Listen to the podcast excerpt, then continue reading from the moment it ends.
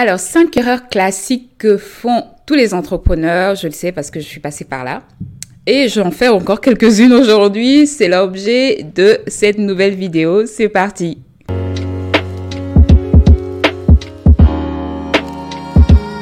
Alors, erreur numéro une, c'est mélanger son argent et celle de la société. si tu viens de te lancer dans l'entrepreneuriat ou si tu es déjà lancé et que tu fais encore cette erreur, stop, ça suffit, il faut arrêter, il faut commencer vraiment à mettre les choses euh, de façon claire en fait, il faut séparer son argent et celle de sa société. Ce n'est pas parce que c'est toi qui as créé la société que c'est ton argent. Non, tu as des euh, tu as des fournisseurs, tu as des partenaires, tu as des engagements, etc. Donc l'argent de ta société n'est pas ton argent. Sépare les comptes. Euh, fais une comptabilité différente, ne mélange pas du tout ton argent à celle de la société à éviter absolument. Deuxième erreur, c'est de ne pas avoir de comptable. On dit souvent que le comptable, ça coûte cher, etc. Mais c'est super important. En tant qu'entrepreneur, on est d'accord qu'on est souvent seul dans l'aventure. Mais il faut à un moment faire quelques investissements, quelques sacrifices et avoir un conseiller financier, un comptable fait partie de ceci. Le comptable, c'est son expertise. Euh, il va se concentrer sur vos chiffres, sur l'état financier de la société, sur la, sur les déclarations fiscales, sur les engagements qu'il faut tenir vis-à-vis de l'administration. Il va être vos yeux vis-à-vis de l'administration fiscale et comptable. Donc faites très attention. Euh, engager un comptable. C'est hyper, hyper important et ça va aussi vous permettre de vous concentrer sur votre activité principale. Troisième erreur, c'est de ne pas écouter ses clients. Parfois, on a son idée, on est hyper concentré, on est euh, dans son truc, euh, dans son projet de business, etc. Et on ne prête pas attention à ce que nos clients vous disent. Euh, à ce que vos clients souhaitent en fait euh, avoir comme produit ou service, au feedback qu'on peut recevoir aussi de ces clients. Donc, faire très très attention, prendre parfois du recul, écouter ce que nos clients nous disent et améliorer nos produits et services en fonction parce que en fin de compte, on ne vend pas à nous-mêmes, on vend aux clients.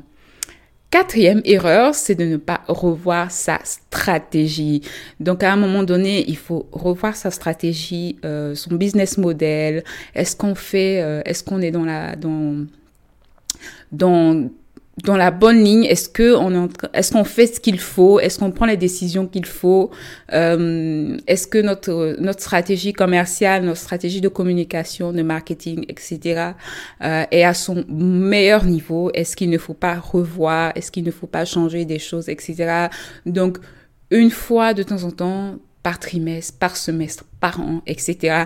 Réévaluer sa stratégie euh, commerciale, sa stratégie euh, de marketing, de communication, etc. et mettre les améliorations qu'il faut en place. Ça m'amène à la cinquième erreur que font très souvent les entrepreneurs, c'est de ne pas demander de l'aide.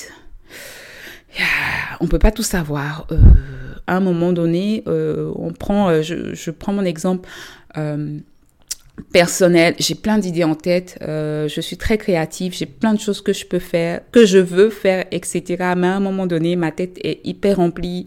Euh, je je m'éparpille parfois souvent je n'ai aucun complexe à demander de l'aide à des experts, à des personnes euh, qui peuvent prendre du recul, euh, qui peuvent avoir un œil externe vis-à-vis de mon business et me donner les conseils qu'il faut. Et très souvent, me, pour moi, c'est quand ça vient d'une autre personne, c'est évident pour moi. Ça veut dire que quelque part, je le savais, je savais ce qu'il fallait faire, mais comme j'étais tellement dans mon truc, dans mon business, euh, je n'avais plus le temps de prendre du recul, d'avoir les idées claires et prendre les bonnes décisions. Donc, n'hésitez pas à demander de l'aide auprès de de conseillers, d'experts, euh, de mentors, de, de personnes qui sont plus aguerries, de personnes qui vous connaissent bien et pourquoi pas de personnes qui sont également vos clients, vos partenaires. Euh, c'est très important de savoir demander de l'aide.